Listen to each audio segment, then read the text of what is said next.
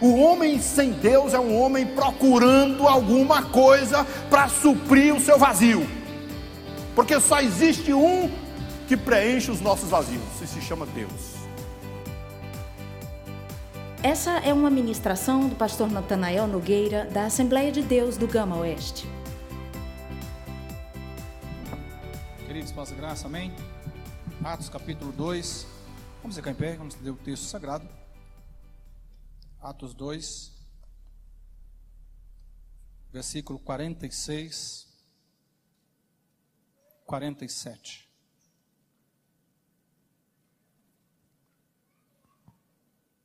Graças a Deus. Quem achou pode dizer amém. Momento de reverência à palavra de Deus. Atos capítulo 2, versículo 46 e 47. Para você que está nos acompanhando em casa. Livro de Atos, capítulo 2, versículo 46 e 47. Leiamos o texto.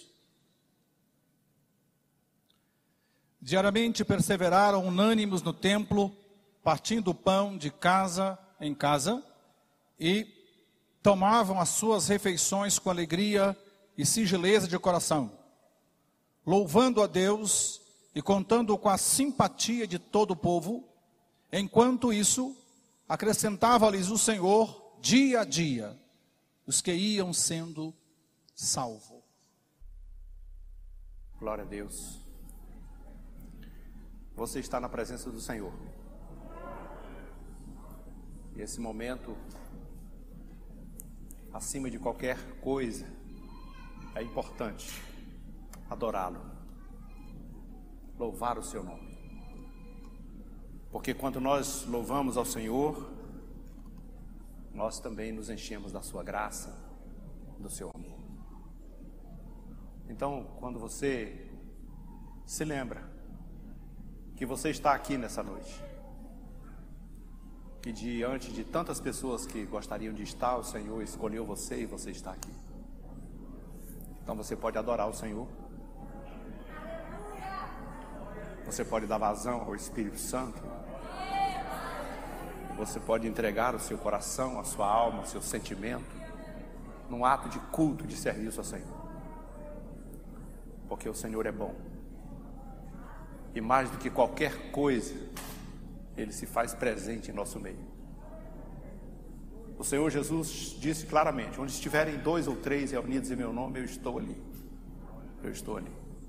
E olha só, nós estamos aqui, como nós já dissemos hoje, somos um exército de guerreiros corajosos.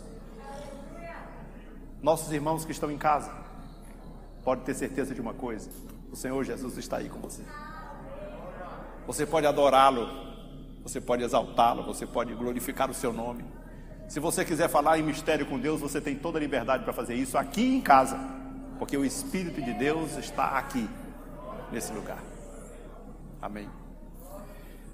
Queridos, o texto que nós lemos no início, de Atos 2, 46 e 47, é só mais uma referência que retrata a cultualidade da igreja do Senhor.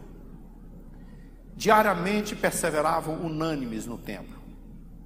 Partiam o pão de casa em casa, tomavam as refeições com alegria e singeleza de coração, louvando a Deus e contando com a simpatia de todo o povo.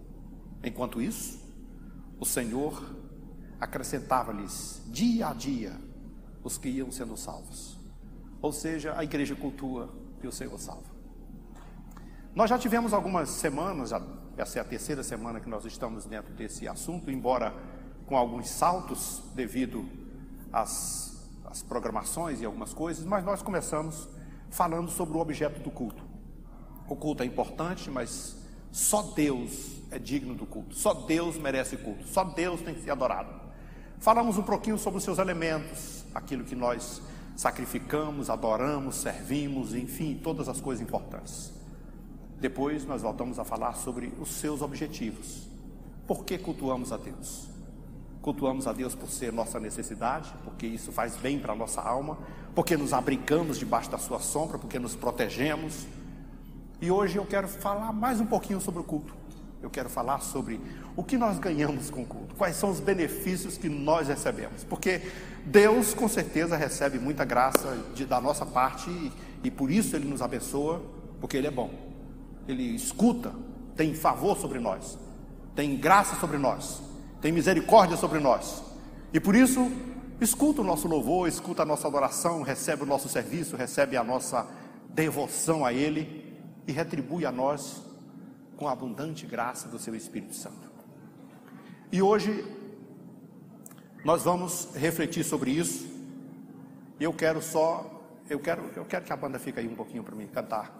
Reunimos-nos aqui para glorificar o Rei Jesus. Depois então nós, você pode permanecer em pé e nós vamos cantar esse coro. Reunimos-nos aqui para glorificar o Rei Jesus. Reunimos-nos aqui para glorificar o Rei, porque Ele é digno de honra, de glória e de louvor, só Ele é.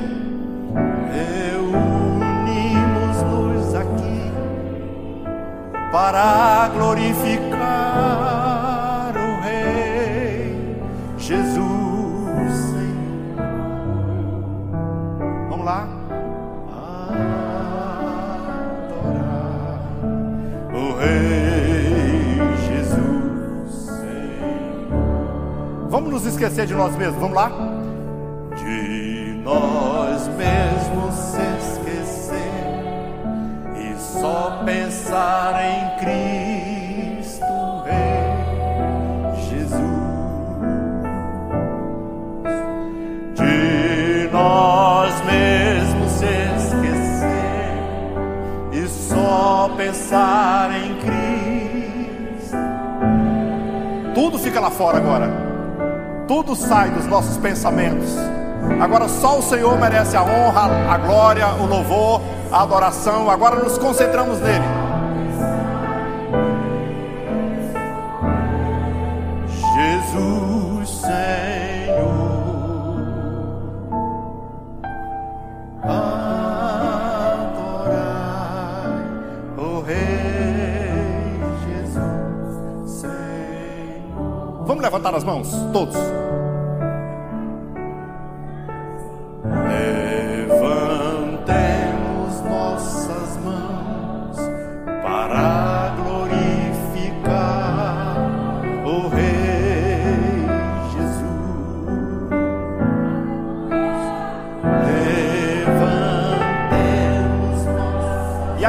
Aproveita e glorifica com a alma, com o sentimento, com o coração. Aí você aproveita para glorificar com aleluia, com glória a Deus, com línguas estranhas. Aí você aproveita e se lembra: o Senhor Jesus está nesse lugar.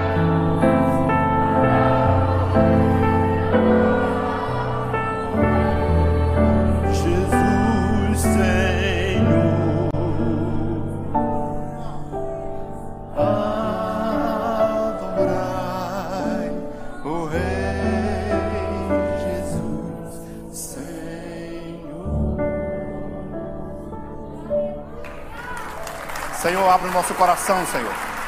Fala conosco. Fala com a tua palavra ao nosso coração e nos edifica agora em nome de Jesus. Nós te oramos. Amém. Podem tomar os seus assentos, queridos. Hoje nós vamos aprender a cultuar a Deus.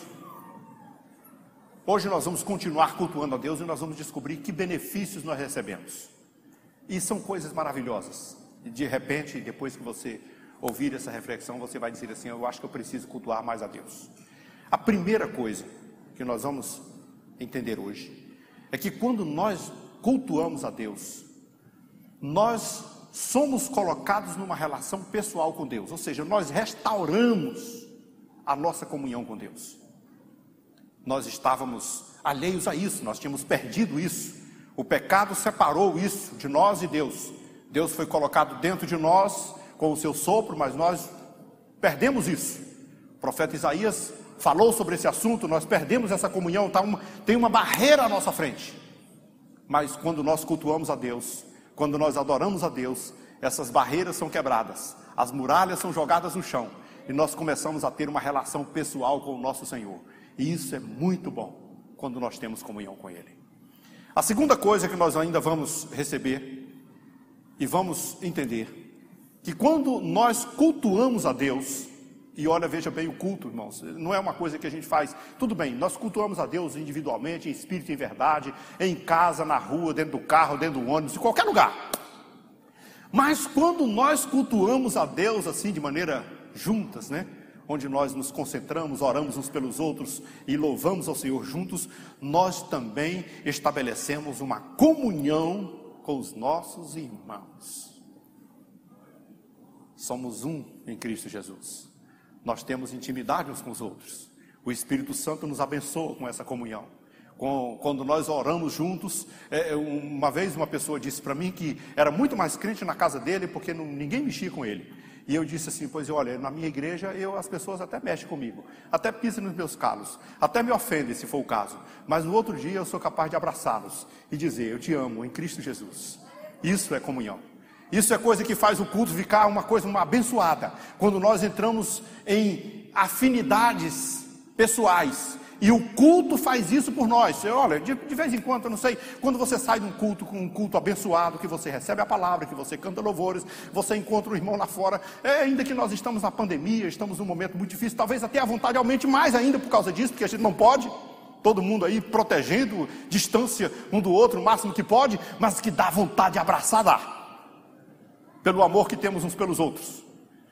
E ainda temos uma terceira coisa.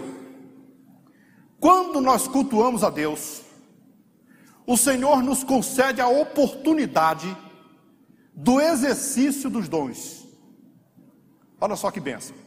Os dons espirituais e os dons que nós temos da parte de Deus estão ao dispor de todos os cristãos foi colocado pelo Senhor, o Espírito Santo deu conforme a sua capacidade, distribuiu cada um conforme a necessidade, mas é muito interessante como o Espírito Santo faz as coisas. Ele não deu um para todo, não deu os dons para uma só pessoa.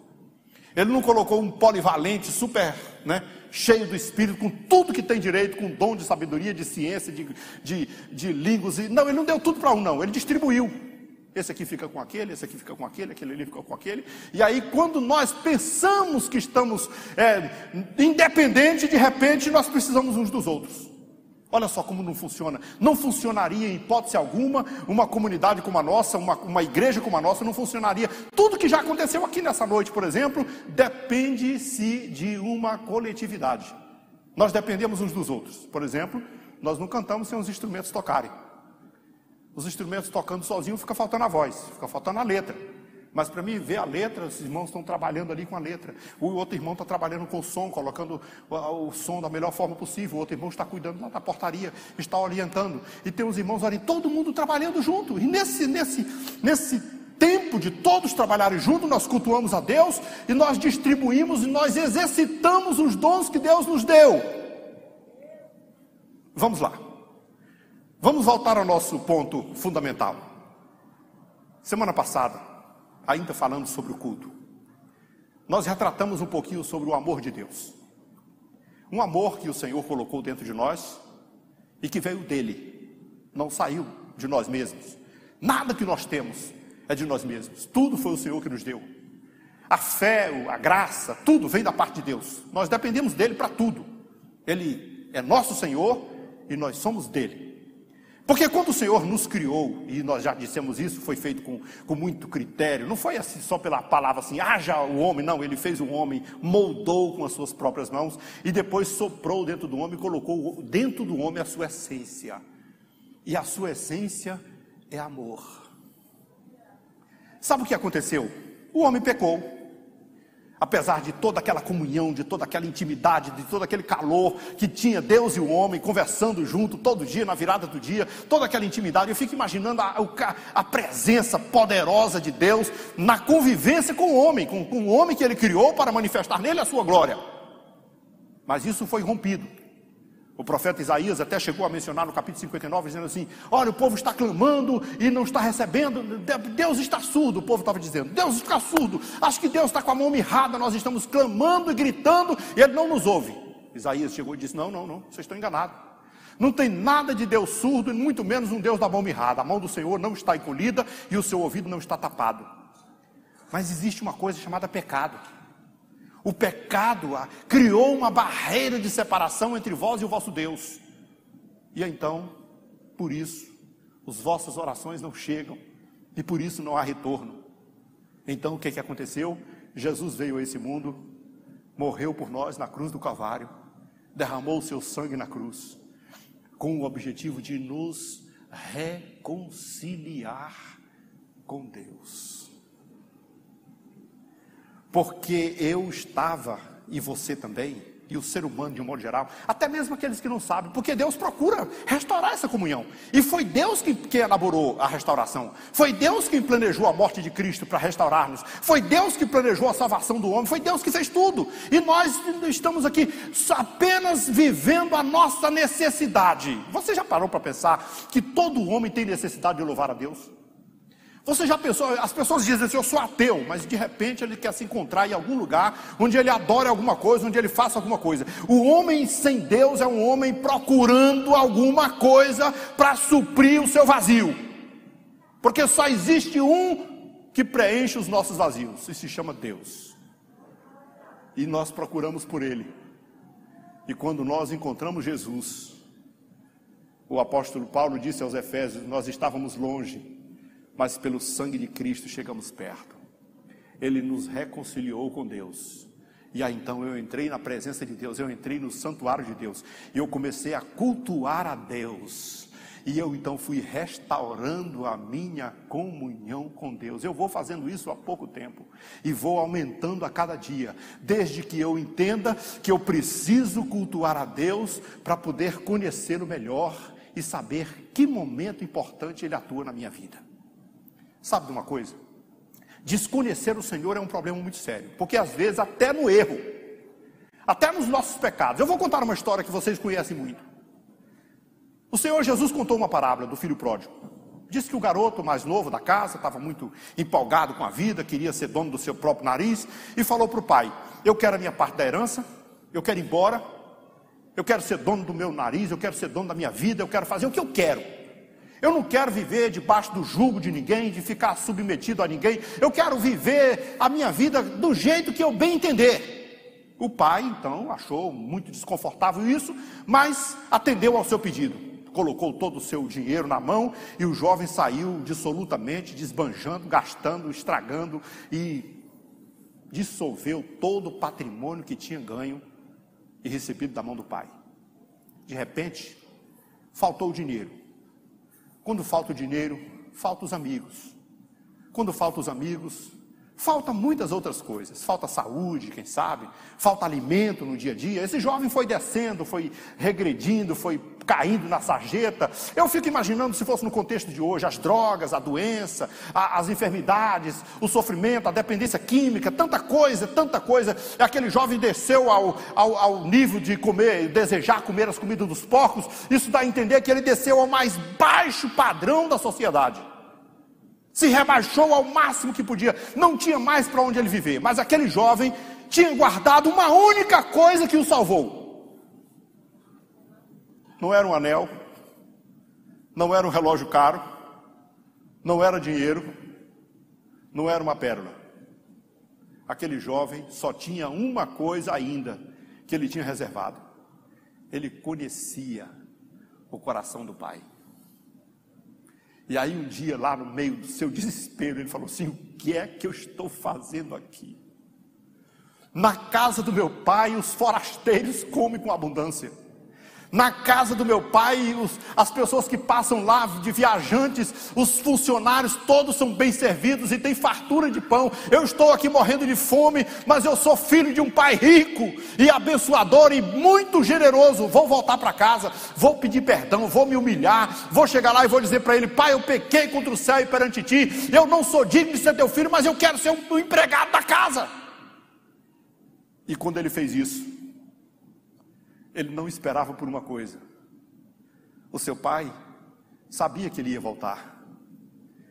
E estava lá do lado de fora, quem sabe, com os cotovelos na janela, ou quem sabe no muro, na cerca, esperando o momento que ele voltaria. E ele voltou. E o pai o avistou de longe e correu ao seu encontro. E ele vinha de lá para cá, o pai vinha, imagine a alegria do pai de correr ao encontro do filho e dizer assim: Meu Deus, meu filho está de volta, nós vamos restaurar nossa comunhão. E esse filho, por certo, vinha de lá gritando: Pai, eu pequei contra o céu e contra ti. Eu não sou digno de ser o teu filho, me perdoa. E o pai, correndo ao seu encontro, o abraçou e o beijou e balançou e, e agradeceu Deus e gritou aos empregados: façam, prepare tudo, pega aquele bezerro cevado, faz um churrasco aí, eu quero fazer uma festa, meu filho está de volta. E daqui a pouco, irmãos, não vou entrar em muitos detalhes, mas daqui a pouco havia banda de música, havia gente tocando tambores, havia pessoas cantando, glorificando, porque naquele contexto, agora vamos tratar pelo lado espiritual. Naquele momento aconteceu um grande culto de adoração. Se nós estamos falando de nós e o nosso Deus, quando uma alma volta para o Senhor, quando um arrependido se derrama aos pés do Senhor, uma grande festa acontece no céu, um grande culto acontece na terra, porque o Senhor Jesus é glorificado glorificado pelos séculos dos séculos. Eu preciso adorar a Deus para restaurar essa comunhão, para restaurar essa amizade, para eu poder voltar a dizer: meu pai é meu amigo, meu pai é meu, meu, meu Senhor, meu Deus é o meu amigo, é aquele com quem eu tenho a maior afinidade possível, com quem eu posso chamar de meu pai, a quem eu posso chamar de meu amigo, e quem eu vou ter o maior prazer de adorá-lo. Por isso, quando nós estamos na presença dEle, que levantamos as nossas mãos, que cantamos ao Seu nome, que dizemos: Eu te adoro, eu te louvo, que dizemos: Senhor é maravilhoso. Então o Espírito de Deus começa a descer sobre nós e nós percebemos que há uma restauração da nossa afinidade e da nossa comunhão. Agora, uma coisa é preciso ser compreendida. Não existe uma comunhão com Deus bem plena sem a comunhão com os nossos irmãos. A, a, a comunhão é uma coisa que tem de maneira vertical e horizontal. Eu só tenho comunhão com Deus, conforme disse João na, na Epístola, capítulo 1 e 7. Se nós andarmos na luz, como Ele na luz está, mantemos comunhão uns com os outros e o sangue de Cristo nos purifica de todo pecado. Nós temos acesso a Deus e nós temos comunhão com os nossos irmãos. Agora, é preciso que eu compreenda isso. Na convivência com Cristo, nós aprendemos a olhar o lado bom das pessoas. Nós aprendemos a valorizar o positivo das pessoas. Você já parou para pensar que o ser humano é tão radical no olhar os pontos negativos dos outros? Todos os defeitos, nós achamos defeito em todo mundo e nós nunca conseguimos achar os nossos defeitos. Por exemplo, um dia, os discípulos de Jesus estavam pregando e eles encontraram outros pregadores. E os pregadores também estavam usando de autoridade. Em nome de Jesus, expulsavam demônios. Em nome de Jesus, estavam curando enfermos. Em nome de Jesus, eles estavam usando o nome de Jesus e estavam sendo abençoados. E os discípulos chegaram lá em Jesus e disseram: Jesus, o senhor não sabe da maior. Nós encontramos uns camaradas ali, pregando, expulsando demônio, no teu nome. Mas ele não é da nossa igreja. Ele não é do nosso grupo. E ora, repreendemos eles e mandamos parar. O que, que acha? Quem sabe João quisesse uma aprovação. O que, é que o senhor acha? Fiz bem? Jesus disse: Não, fez mal. Não deveria ter impedido. Sabe por que, que eles impediram? Porque eles estavam pensando só no sucesso deles. E parece que o reino de Deus ainda hoje sofre essas influências, essas coisas. Ah, não é do meu grupo, não é da minha igreja, não está comigo. não faz parte do meu, do meu ciclo. E por que ele está fazendo isso? Por que ele está sendo usado? Por que ele está pregando? Por que as pessoas estão sendo salvas? Por quê? Por quê? Por quê? Jesus não os repreenda mais. Porque se ele está falando no meu nome, o importante não é o que está acontecendo, o importante é no nome de quem está acontecendo. E sabe qual é o nome que está prevalecendo? É o nome de Jesus. Em meu nome expulsarão demônios, falarão novas línguas, pegarão nas serpentes, beberão coisa mortífera e não lhes fará dano algum.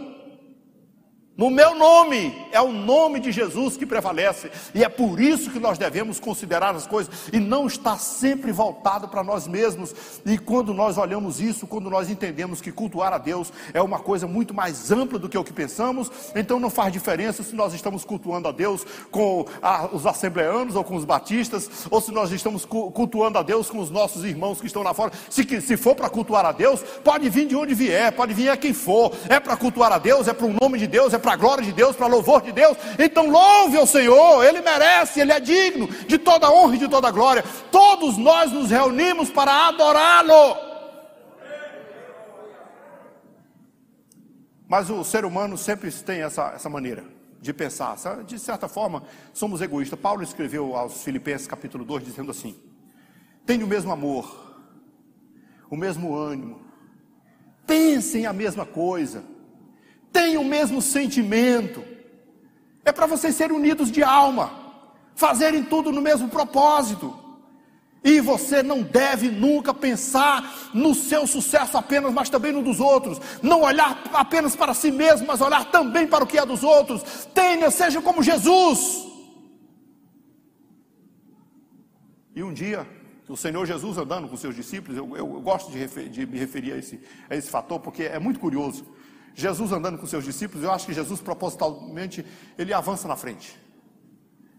Deixa os discípulos para trás, conversando entre eles, e talvez até pensando que Jesus não tivesse atento às suas conversas, mas Jesus estava ouvindo o que eles falavam. Quando chegaram lá no ambiente onde estavam, Jesus então pergunta: O que que vocês conversavam sobre pelo caminho? Aí faltou a coragem de responder. Porque a conversa lá pelo caminho era egoísta. É, eles estavam conversando. Quando chegar lá no céu, quem será o maior de nós? Talvez o Pedro dissesse assim: Eu acho que vai ser eu. Eu sou um dos primeiros. Foi o que cheguei quase. Um dos primeiros a ser chamado.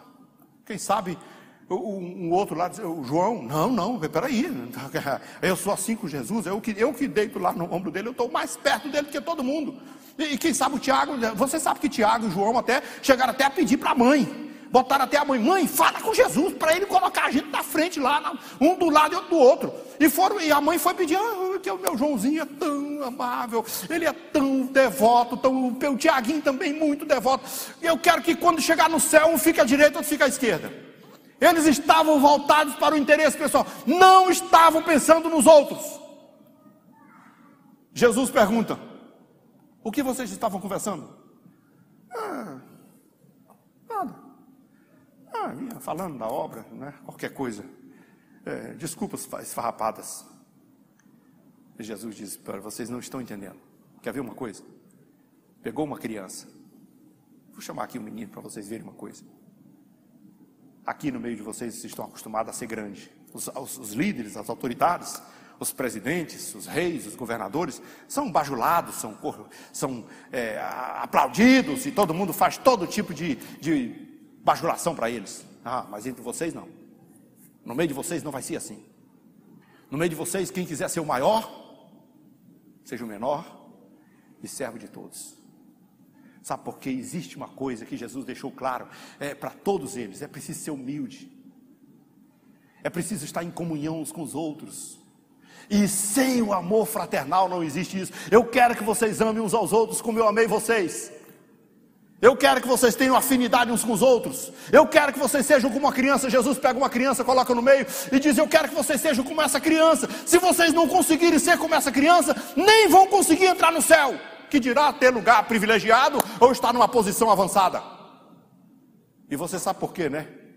Porque criança, meu irmão, é a coisa mais pura, mais maravilhosa que existe. As crianças pequenas, elas brincam, olha, ela não importa se o pai é rico, o outro é pobre, não importa se o pai é grande ou se o outro é importante, não importa se um tem dinheiro, o outro não tem, não importa se um está bem vestido, o outro está mal vestido, não importa se um é escravo, outro é, é, é rei, é servo, não. Elas brincam como se tudo fosse normal, elas não, elas não disputam, elas não guardam ódio, não guardam rancor, até brigam, se machucam e se arranham, quebra a cabeça um no outro na pedra, mas no outro dia está tudo de boa, tudo arrumado, e não adianta os pais tentar entrar nessa confusão, porque eles se perdoam, eles se amam.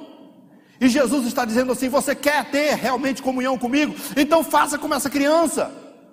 Queridos, quando nós chegamos no culto, que nós, nós cantamos aqui a propósito, reunimos-nos aqui para glorificar o Rei Jesus. Quer ver? Pense nisso no coração, tenta desligar, esqueça de você mesmo e, e faça essa adoração genuína. E você percebe de uma coisa: que tudo que foi, tudo ficou de preocupação ficou para trás, todas as outras lembranças ficaram para trás. Você começa a lembrar apenas da adoração ao Senhor. Se tiver algum irmão magoado contra outro, isso passa, isso vai embora. Você agora tem simplesmente uma capacidade de restaurar essa afinidade, essa comunhão uns com os outros. E isso é um benefício do culto. Quando você vem cultuar o Senhor, você restaura a sua comunhão com Deus, e você restaura a sua comunhão com seu irmão, e você passa a amar o seu irmão muito mais do que o que amaria, e você passa a interceder por ele, orar por ele, o, apóstolo Paulo chegou a ensinar sobre isso, porque ele admitiu que muitos irmãos têm uma certa, às vezes, né, acontece as, as rixas, né? E então o Paulo então chegou aos Colossenses capítulo 3 e disse assim: "Olha, eu quero que vocês suportem uns aos outros". E suportar é uma coisa muito difícil. Porque quando Paulo fala suportar, ele está falando de alguém que não é gente boa. Ele está falando que você vai suportar uma pessoa que é chata. Ele está falando que vai, vai suporte aquela pessoa que você é desafeto dele, você não gosta dele, suporta ele. Ore com ele, ande com ele, trabalhe com ele, evangelize com ele, mas eu engulo ele. Vai com ele, fique ame ele, trate ele bem e suporte ele. Porque suportar, de certa forma, é engolir sapo. Não quero mais. Tudo bem. Você vai trabalhar com ele. Oh, meu Deus do céu, pelo amor de Deus. Mas tudo bem, o Senhor está mandando, eu vou fazer. Aí só que depois Paulo vai à frente, dá mais um passo. E diz assim: Eu quero que você o perdoe. Se alguém tiver queixa contra outro, assim como Cristo te perdoou, perdoe também. Aí você diz: Ah, meu Deus do céu, eu tenho que perdoar mesmo. Mas foi ele que fez, então ele tem que vir pedir perdão. Não, não, não, não é ele que tem que vir, não. Se o teu irmão pecar contra ti, tu vai a ele.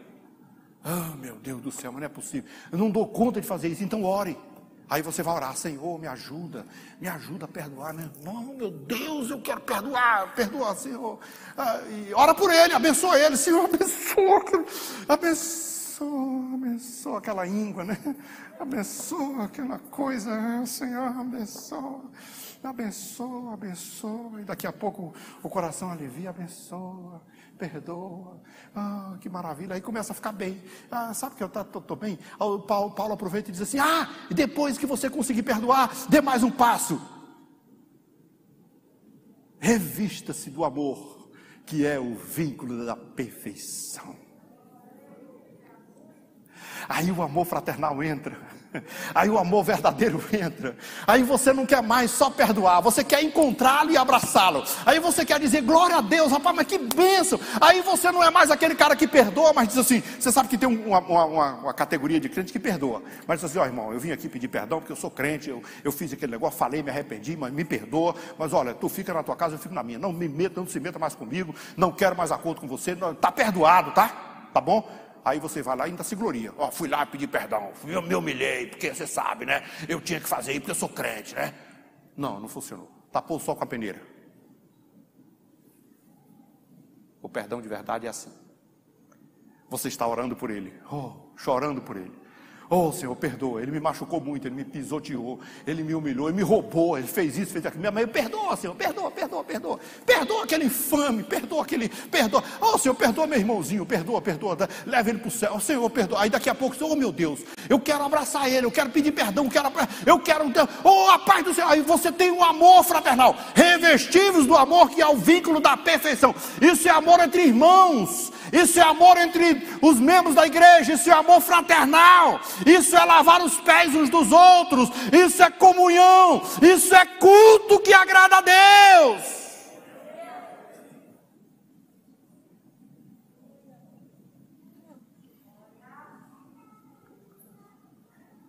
Não atente cada qual para o que é propriamente seu, mas cada qual também para o que é dos outros.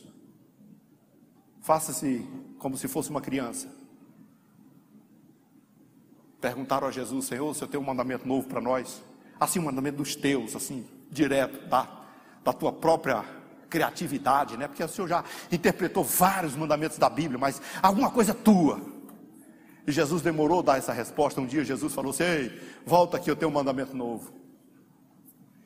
Conta, Senhor, qual é o mandamento? Ame como eu amei você. Eu morri por você. Isso é amor fraternal. E isso precisa chegar, sabe aonde, irmãos? No culto. E quando o nosso culto é verdadeiro, quando nós adoramos a Deus de coração, além de restaurar a comunhão com Deus, nós restauramos a comunhão com o nosso irmão. E aí então, nós descobrimos uma coisa: que o Senhor nos capacitou para cultuá-lo. E nós não fazemos nada aqui só de nós mesmos. Ninguém canta, ou prega, ou dirige, ou faz qualquer coisa de si mesmo. Só faz porque o Senhor deu. É Ele que dá. O Misael não toca aquele baixo ali com toda essa maestria sem Deus. Ele pode ter estudado o que for, mas se Deus não quiser, não sai do lugar. Deus é quem dá a capacidade a cada um de nós, do jeito que Ele quer, na hora que Ele quer e como quer. Sabe por quê? Porque antes de existir aqueles instrumentos, existem outros instrumentos, nós mesmos, que somos instrumentos nas mãos de Deus. E o Senhor resolveu capacitar e afinar esses instrumentos no modo dele. E sabe o que ele fez? Ele distribuiu dons espirituais ele distribuiu capacitação para cada um de nós. E ele disse assim: sabe de uma coisa? O Miqués, ele vai falar em línguas estranhas. Eu vou dar a ele essa capacidade para ele falar em línguas estranhas. Mas ele não vai entender o que ele está falando. Ele não vai compreender o que ele está dizendo. Ele apenas vai falar em mistério com Deus. Mas eu vou pegar a Daniele e vou dar a Daniele o dom de interpretar. Quando a Daniele ouvir ele falar em língua estranha, ela vai entender o que ele está dizendo e vai interpretar para todo mundo. E isso vai virar uma profecia. Aí ele disse assim: mas por que não já deu tudo para o Misael, para o Miqués? Profetizar alguma vez, porque o Senhor distribui dons. Nós dependemos uns dos outros. Nós somos irmãos uns dos outros. Um canta, o outro toca. Um ora, o outro jejuma. Um pede, o Senhor abençoa. Um, um prega e o outro ouve. E não existe todo mundo. Nem todo mundo é pastor, nem todo mundo é cantor, nem todo mundo é pregador, nem todo mundo é profeta, nem todo mundo profetiza. Mas todos somos cristãos. E todos somos um em Cristo Jesus. É como um corpo: ouvido, olhos. O corpo não é só de olhos. O corpo não é só de pernas. O corpo não é só de braços. Ele precisa de tudo. E por isso, por ele, por ele, ser um organismo, por ele ser um corpo, nós temos que nos voltar para a atenção uns dos outros. Quer ver uma coisa? Eu vou dar uma. Você pega o seu dedo mínimo, o meu dedinho pequeno, e encrava, mas bem encravada mesmo, uma unha bem encravada, e deixa ela inflamar muito só no dedinho. Aí eu quero ver se você consegue chegar aqui na igreja com esse dedo bem encravado, com a unha bem inflamada, andando naturalmente. Você não vai conseguir fazer isso, sabe por quê? Porque quando você chegar aqui, você vai estar assim, ó. Aí você vai dizer: o que, que foi? Caiu do helicóptero? Quebrou a perna? Foi atropelado por uma escânia? Que nada. Uma unha pequenininha encravada. Como conserta isso? Compra remédios, naturalmente, aí pega as tuas mãos, se volta para a unha e ajuda a curar. Os teus olhos, E tudo que você tem se volta para lá, para curar aquela unhazinha que está doente. Não é assim que funciona? Aí daqui a pouco ela fica boa. Aí você pisa de novo normal. Olha, quando um pequenino membro da igreja sofre, toda a igreja está também abalada. Olha, um dia desse, os irmãos colocaram no, na rede social. O pastor Jorge botou um áudio. Gente, oremos pelo irmão William. Só um milagre traz ele de volta.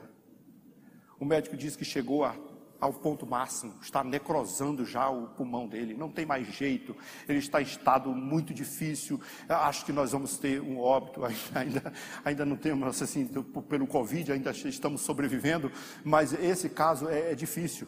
E aí então as redes sociais dizem assim: olha, vamos orar, todos os membros do corpo se voltem para o William. E o povo de Deus clamou.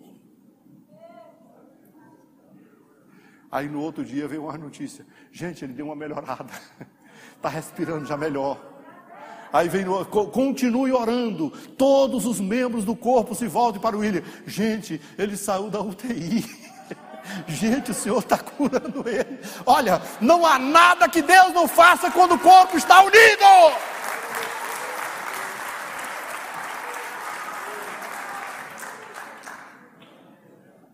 Os dons espirituais, os dons que Deus nos deu, e, e, é muito comum isso, não falo só dos dons, os nove dons espirituais, não, mas Deus deu, deu, talentos, né? Nós temos aquela parábola dos talentos, não vamos discorrer, mas são coisas que é muito interessante. E temos os dons que as pessoas têm. Tem pessoas que têm uma capacidade tremenda de orar, de interceder, de chamar, e, e, e quando entra na presença de Deus, faz como Daniel, só sai daqui com a vitória, não importa se é uma semana, se é duas, se é três, vou sair com a vitória e pronto. E tem pessoas que têm a capacidade, fé, tem pessoas que têm intercessão, tem pessoas que têm generosidade, vai lá e diz assim: não, mas eu vou ajudar aquele irmão de qualquer maneira. Isso é muito bom no corpo de Cristo, isso é uma maneira de cultuar a Deus, porque quando nós vimos, nós não cultuamos a Deus somente com as nossas vozes, entoando cânticos, nós cultuamos a Deus servindo uns aos outros. E quando nós servimos uns aos outros, nós agradamos o Senhor e entramos na presença do Senhor. E eu quero desafiar a cada um de nós com essas palavras e dizer: nós podemos viver uma vida muito mais abençoada desde que nós decidamos viver para a glória de Deus. Desde que o nosso culto seja para a glória de Deus. Desde que o nosso amor seja restaurado com o amor de Deus. Desde que a nossa comunhão seja restaurada com o nosso Deus desde a, que a comunhão fraternal seja plenamente restaurada com os nossos irmãos, desde que nós aprendamos a interceder uns pelos outros, a ajudar uns pelos outros e pensar nos outros tanto quanto pensamos em nós, então nós seremos abençoados e seremos também abençoadores. Se tu uma bênção. Quando nos reunirmos, nos reunimos para adorar juntos, no mesmo sentimento, com o mesmo coração, unidos de alma, pensando a mesma coisa, tudo para a glória de Deus. Obrigada por ouvir essa ministração. Aproveite e compartilhe com seus amigos e familiares. E no próximo domingo, às 18h30, venha celebrar conosco. Deus te abençoe.